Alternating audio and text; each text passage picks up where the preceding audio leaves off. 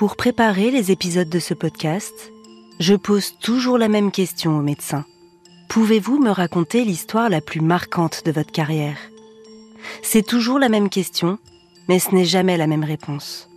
Car ce qui marque le plus un médecin, cela peut être quand il a réussi à guérir un malade, malgré de sombres pronostics. Cela peut être aussi ce jour où il a rencontré un patient déroutant, ou lorsqu'il a douté face à un diagnostic complexe. Et puis parfois, c'était justement tellement complexe que ce médecin raconte comment il a dû se transformer presque en détective, sortir de son hôpital ou de son institut de recherche pour aller sur le terrain à la recherche d'indices. C'est ce que m'avait raconté dans un précédent symptôme la neurologue Emmeline Lagrange avec le mystère du village de Montchavin. Et c'est aussi ce qui est arrivé au médecin que j'ai rencontré pour cet épisode.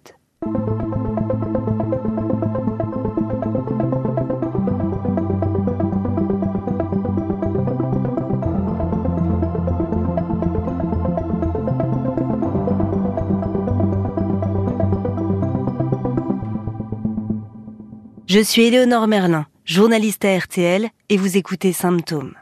Dans ce podcast, des médecins me racontent un cas exceptionnel de leur carrière. Un patient aux symptômes mystérieux, parfois jamais vu ailleurs. Dans cet épisode, Arnaud Fontanet, épidémiologiste à l'Institut Pasteur, nous raconte une enquête qu'il a dû mener au Vietnam au début des années 2000, alors qu'une région de ce pays était touchée par une mystérieuse épidémie.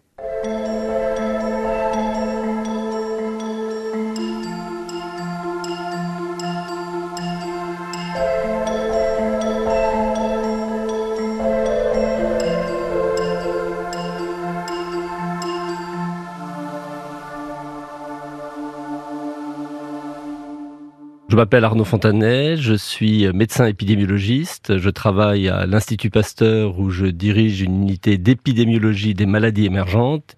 Donc mon métier consiste à m'intéresser à tout ce qu'on appelle maladies émergentes, le plus souvent des virus émergents, qui sont donc des virus responsables d'épidémies découvertes de façon récente en population.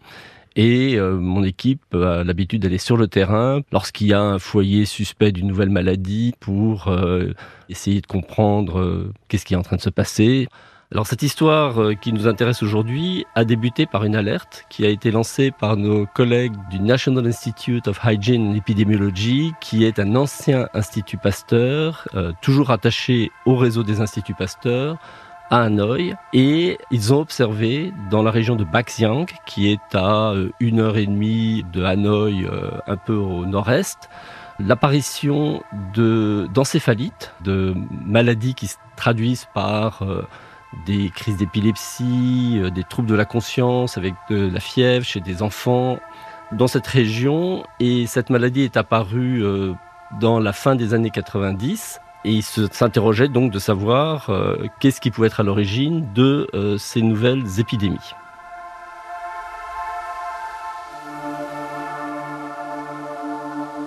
Alors le tableau clinique des encéphalites, il est assez difficile à décrire. Hein. Ce qu'il faut comprendre, c'est une atteinte de l'encéphale, hein, donc du cerveau. Il peut s'accompagner d'une méningite qui est l'enveloppe de l'encéphale.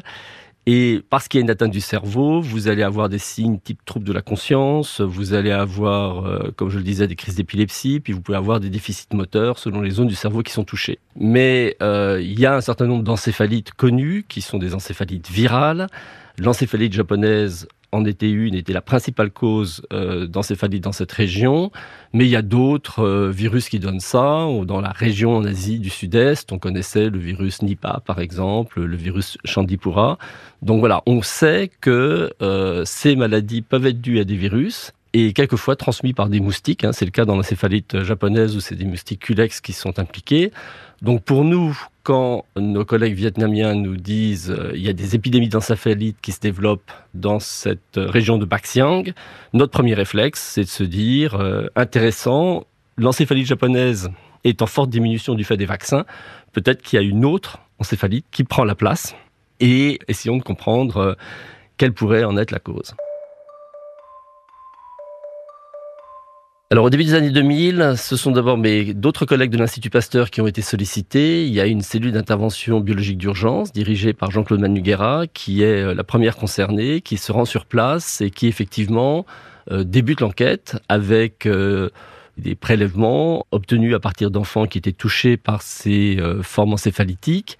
Et puis, euh, ils réfléchissent aussi à des nouvelles méthodes qui sont en train d'être euh, introduites, qui permettent d'identifier des génomes de virus non encore connus.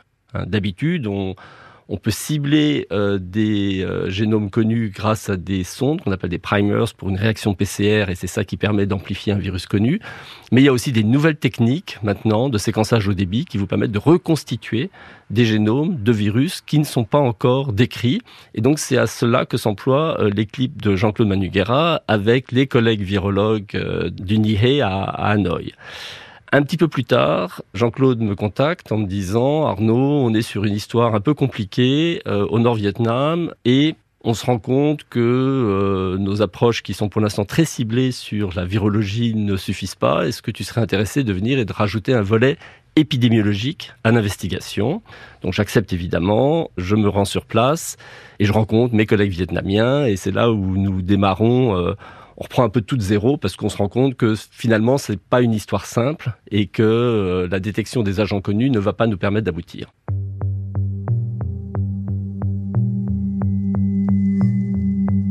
Qu'est-ce qui peut provoquer ces encéphalites en série chez des enfants dans cette région du Nord-Vietnam? Les encéphalites sont des inflammations aiguës du cerveau.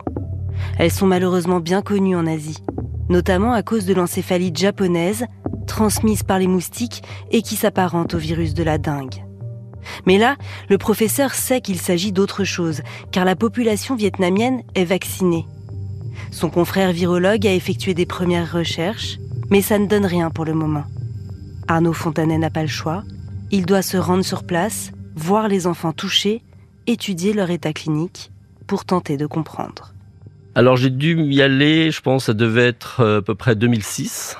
On a une présentation de notre collègue euh, virologue euh, vietnamienne qui euh, nous montre des diapositives avec des enfants qui sont touchés, les bilans biologiques associés, les premières recherches qui sont faites, même des images de microscopie électronique qui montrent des virus qui ont été cultivés à partir du liquide céphalorachidien de certains des enfants. Mais effectivement, rien de très probant à ce stade. Et donc, on, reprend finalement l'enquête à, zéro. Alors, le début de l'enquête, c'est de se rendre dans les villages et puis d'interviewer des familles où des enfants ont été touchés. On était chez des enfants qui avaient entre à peu près 2-3 ans pour les plus jeunes jusqu'à 6-8 ans pour euh, les plus âgés. Ça, c'était vraiment la majorité, même s'il y avait des cas euh, qu'on retrouvait chez des gens un petit peu plus âgés encore. Alors après, c'est vrai que l'accès au village est rendu un peu difficile. On est dans un... Il fallait des autorisations administratives à, différents niveaux. Hein. Il y avait... Euh, la région, après il y avait la municipalité, la commune, etc. Donc euh, on ne sait pas qu'on pouvait arriver dans un village comme ça et rencontrer des gens et discuter avec eux. On partait avec nos collègues de l'Institut de Hanoï et il fallait planifier plusieurs semaines à l'avance une visite pour que toutes les autorisations soient réunies et qu'on puisse enfin aller sur place. Là, quand on arrivait, euh, ils avaient déjà euh, pré-identifié les familles chez qui il y avait eu des enfants touchés et en ce moment-là, on, on pouvait très directement discuter avec eux et et les gens voulaient euh, qu'on apporte des réponses. Et là, on se rend compte qu'il euh, y a une caractéristique qui revenait très souvent dans la description de la maladie qui était intéressante. Euh, D'abord, les populations locales l'avaient appelé euh, Akmong, qui veut dire cauchemar en vietnamien. Et il l'appelait cauchemar parce que le tableau clinique classique était un enfant le soir va se coucher, il a l'air d'aller plutôt bien, pas de plainte particulière. Et dans la nuit, les parents sont réveillés alors que l'enfant crie et se débat dans son sommeil. Ils arrivent, alors c'est une toute petite maison, hein, où ils dorment presque tous dans la même pièce, mais ils voient leur enfant en train de se débattre dans son sommeil. Et l'enfant ensuite ne reprend pas connaissance, et puis euh, il l'emmène à l'hôpital, et là malheureusement un tiers des enfants décédaient, un tiers des enfants récupérés avec des séquelles, et puis un tiers s'en sortait sans, sans dommages particuliers. Ensuite, on est allé dans les hôpitaux, on a rencontré, on est dans les services de pédiatrie, on a vu des enfants qui étaient effectivement euh, bah, tous euh, allongés dans le coma, dans ces lits euh, d'hôpitaux, avec des stades neurologiques avancés, et puis on discute avec les pédiatres. Alors il faut savoir que c'est une discussion qui était difficile du fait de la barrière de langue, parce que nos collègues vietnamiens pédiatres comprenaient bien l'anglais, mais le parlaient plus difficilement. On avait des interprètes et euh, là, on, se rendait compte qu'il y avait pas mal de pertes d'informations. Nous, on essayait d'avoir des, signes cliniques euh, qui nous permettent de mieux décrire ces tableaux d'encéphalite. Et euh, les réponses que les interprètes nous donnaient après quelques échanges étaient très brèves et ne n'arrivaient pas à satisfaire notre curiosité. Il y a quelque chose quand même qui nous faisait un petit peu tiquer, c'est que, comme je le disais, les tableaux cliniques n'étaient pas aussi caractéristiques que ce que l'on attendait d'une encéphalite. Notamment la fièvre était présente, hein, et ça c'est vraiment quelque chose qui est important pour nous. C'est une fièvre euh, marquée pour pouvoir vraiment euh, confirmer le diagnostic. Et là, elle était plutôt à 38. On n'était pas avec des fièvres 39-40.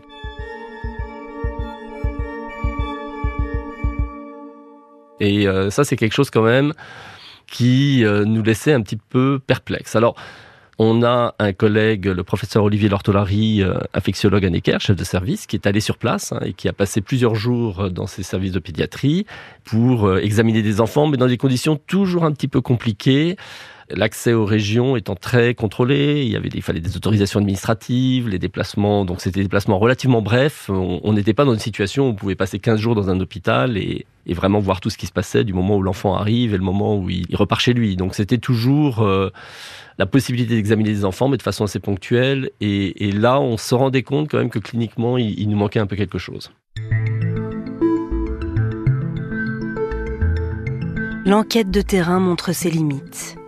Alors oui, bien sûr, les chercheurs sont bien accueillis par les autorités, les médecins vietnamiens et les villageois. Mais pour une enquête scientifique si complexe, la barrière de la langue représente un vrai handicap. Le professeur Fontanet a en effet du mal à se faire traduire tous les résultats d'examen des enfants, notamment ceux réalisés juste au moment de leur prise en charge. Et il sent qu'il rate des informations. Mais il faut quand même avancer. La situation est terrible. Chaque année, plusieurs centaines d'enfants sont touchés par cette mystérieuse inflammation du cerveau et un tiers seulement s'en sort sans séquelles. Les constatations cliniques n'ayant pas apporté grand-chose, l'épidémiologiste creuse la piste du virus et enquête sur toutes les hypothèses, l'une après l'autre. Alors nous, évidemment, on arrive avec notre euh, casquette de spécialiste de l'infectiologie hein, et des virus. la piste quand même la plus probable par rapport au tableau clinique qu'on observait était celle d'un virus. Et comme je le disais, il y avait déjà des virus connus responsables euh, d'encéphalite, encéphalite japonaise, Nipah, euh, Chandipura. Donc on se dit, euh, on va sortir le, le catalogue et en dehors des données donc cliniques et épidémiologiques qu'on pouvait recueillir sur sur ces enfants, on est parti sur des investigations. Alors, euh, bon, il y avait des batteries d'examens biologiques que l'on pouvait proposer, et puis il y avait surtout l'accès à l'endroit où se trouvait le virus. Donc, euh, l'encéphale, c'est compliqué, mais vous faites une ponction lobaire, vous avez du liquide céphalorachidien, et celui-là, vous pouvez le mettre en culture. Après, le passer éventuellement chez l'animal pour amplifier euh, le produit de cette culture. Et puis, observer au microscope électronique si vous voyez des particules virales et en parallèle euh, démarrer ces recherches de séquençage au débit qui vous permettent de reconstituer des génomes de virus connus ou non connus. Donc tout ça, c'était une batterie qu'on mettait en place. En parallèle, on se disait que euh, bah, ces virus, ils doivent exister dans l'environnement. Alors c'est quoi l'environnement? Il y a des réservoirs animaux. Les chauves-souris sont des réservoirs connus de nombreux virus. Hein. On le sait avec les bêta-coronavirus, on le sait avec le virus Ebola. Et, là, on se dit, il faut évidemment qu'on échantillonne des chauves-souris pour voir si dans cette région, il n'y en a pas qui sont aussi touchés par ce même type de, virus qu'on recherche là. Et puis euh, des moustiques. Les moustiques font partie des euh, vecteurs possibles, hein, comme dans l'encéphalite japonaise, d'une infection virale euh, vers l'homme. Donc on échantillonne des moustiques. Et tout ce travail se met en place en, en parallèle pour essayer d'identifier quel serait le euh, virus responsable de ces tableaux cliniques. Et puis là, on reçoit euh, les premiers résultats des enquêtes virologiques que l'on avait réalisées, avec notamment, et c'est assez fastidieux, la reconstruction de génomes des virus retrouvés dans euh, le liquide céphalorachidien de, ces enfants. Et on ne retrouve pas de nouveaux virus. Hein. on, a cherché par tous les bouts, euh, rassembler ces, fragments de génome dont, on obtenait et voir s'ils ne pouvaient pas reconstruire quelque chose qui n'aurait jamais été décrit, ça on ne retrouve pas. En revanche, il y a des virus qui apparaissaient, qui sont connus pour être responsables d'encéphalite ou de méningoencéphalite, qui sont les entérovirus. Et là, on en retrouve quelques-uns. Donc ça, c'était une cause plausible, même si le tableau clinique ne correspondait pas à des euh, méningoencéphalites à entérovirus classiques, par la brutalité que je décrivais, hein, qui était quand même assez particulière.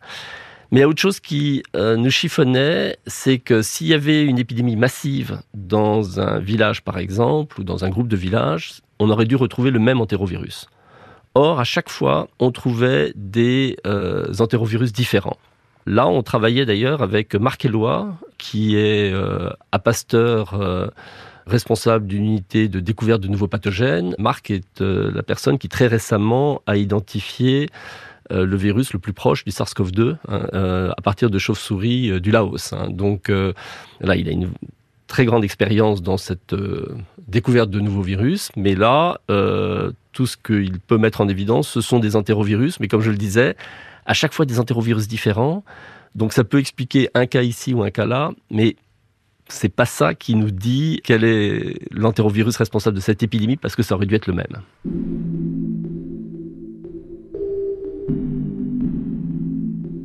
Le mystère s'épaissit. Grâce à des techniques très poussées, le liquide céphalorachidien des enfants a pu être analysé. Mais alors que les chercheurs pensaient identifier le virus à l'origine de cette épidémie d'encéphalite, ils en ont trouvé plusieurs. Il y a de quoi être déconcerté. Dans quelle direction faut-il maintenant chercher? C'est alors qu'Arnaud Fontanet soulève une toute autre hypothèse, évoquée par les villageois qu'il a rencontrés.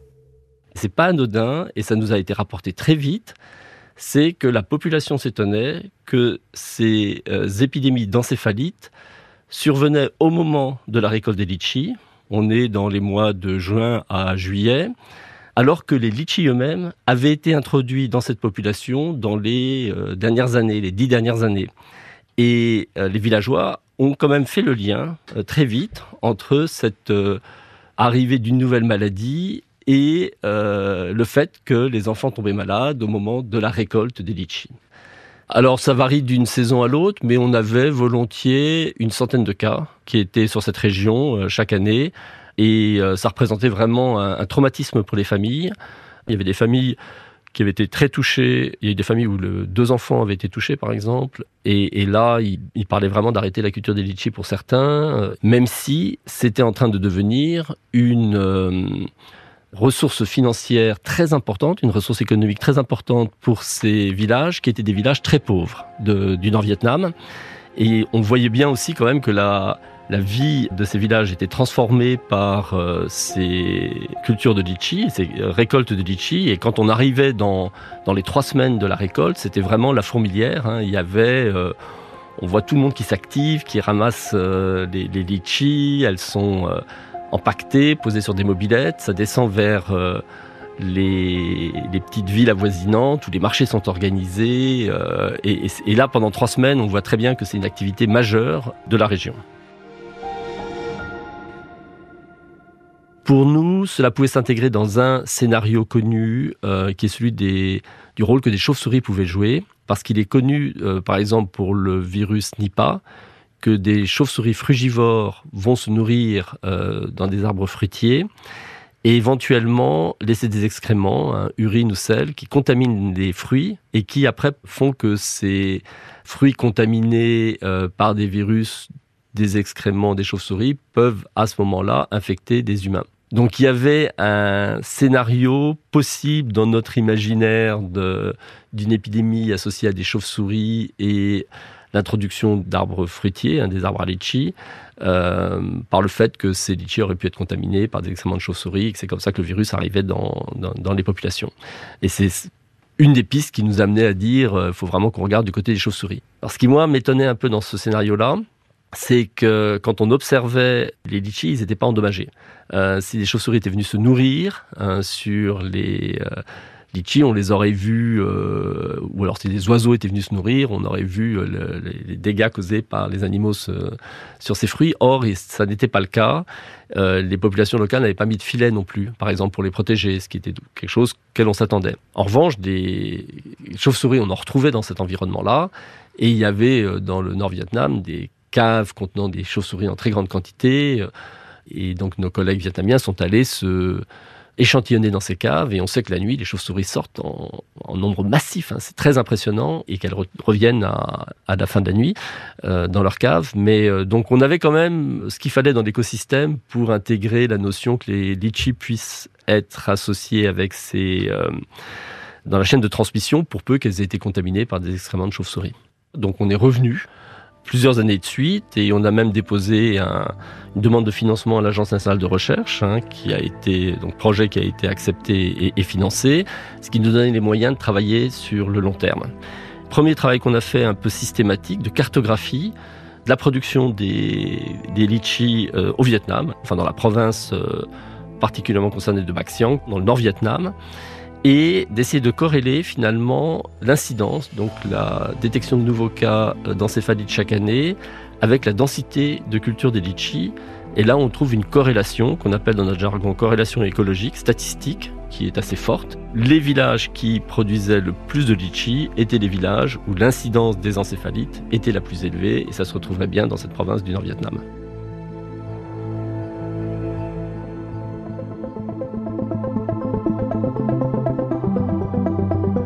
L'intuition des villageois était donc la bonne. Les litchis semblent bien responsables de cette épidémie d'encéphalite. Les enfants touchés vivent dans une région productrice de ce fruit et leurs symptômes apparaissent pile au moment des grandes récoltes, entre le mois de mai et le mois de juillet, et cela fait plusieurs années que ça dure. Mais comment les litchis peuvent déclencher ces troubles alors qu'on en mange partout dans le monde, sans aucun problème? Pour le moment, le mystère reste entier. Dans le prochain épisode, le professeur Arnaud Fontanet nous racontera la suite de son enquête, avec notamment la découverte en Inde du même phénomène. Ça continue à me tarabuster hein, et je me disais non, je peux pas euh, complètement euh, jeter le gant. J'étais embêté qu'on n'arrive pas à, mettre le, doigt donc sur euh, la cause de ces, de ces et Occasionnellement, j'allais sur, euh, sur Internet, sur Google, et je t'appelais litchi encephalitis, parce que je me disais, il y a quand même beaucoup d'autres endroits au monde où on cultive du litchi, est-ce qu'il n'y aurait pas d'autres euh, lieux où les mêmes choses euh, se produiraient? Et là, bingo, je vois apparaître des récits de tableaux d'encéphalite très très proches de ce qu'on voyait, avec des hôpitaux remplis en Inde, dans la province de Bihar. Et il y avait même des reportages de la télévision indienne, voire de la BBC, avec là des euh, services entiers de pédiatrie remplis euh, d'enfants touchés par ces encéphalites. Et quand je regardais ce qui se passait, je me disais, mais c'est euh, exactement la même chose que ce que nous, on observe au, au Vietnam. Merci d'avoir écouté cet épisode de Symptômes. Pour découvrir les autres enquêtes médicales, rendez-vous sur l'appli RTL, rtl.fr et toutes les plateformes partenaires et n'hésitez pas à nous laisser des étoiles, des notes et des commentaires.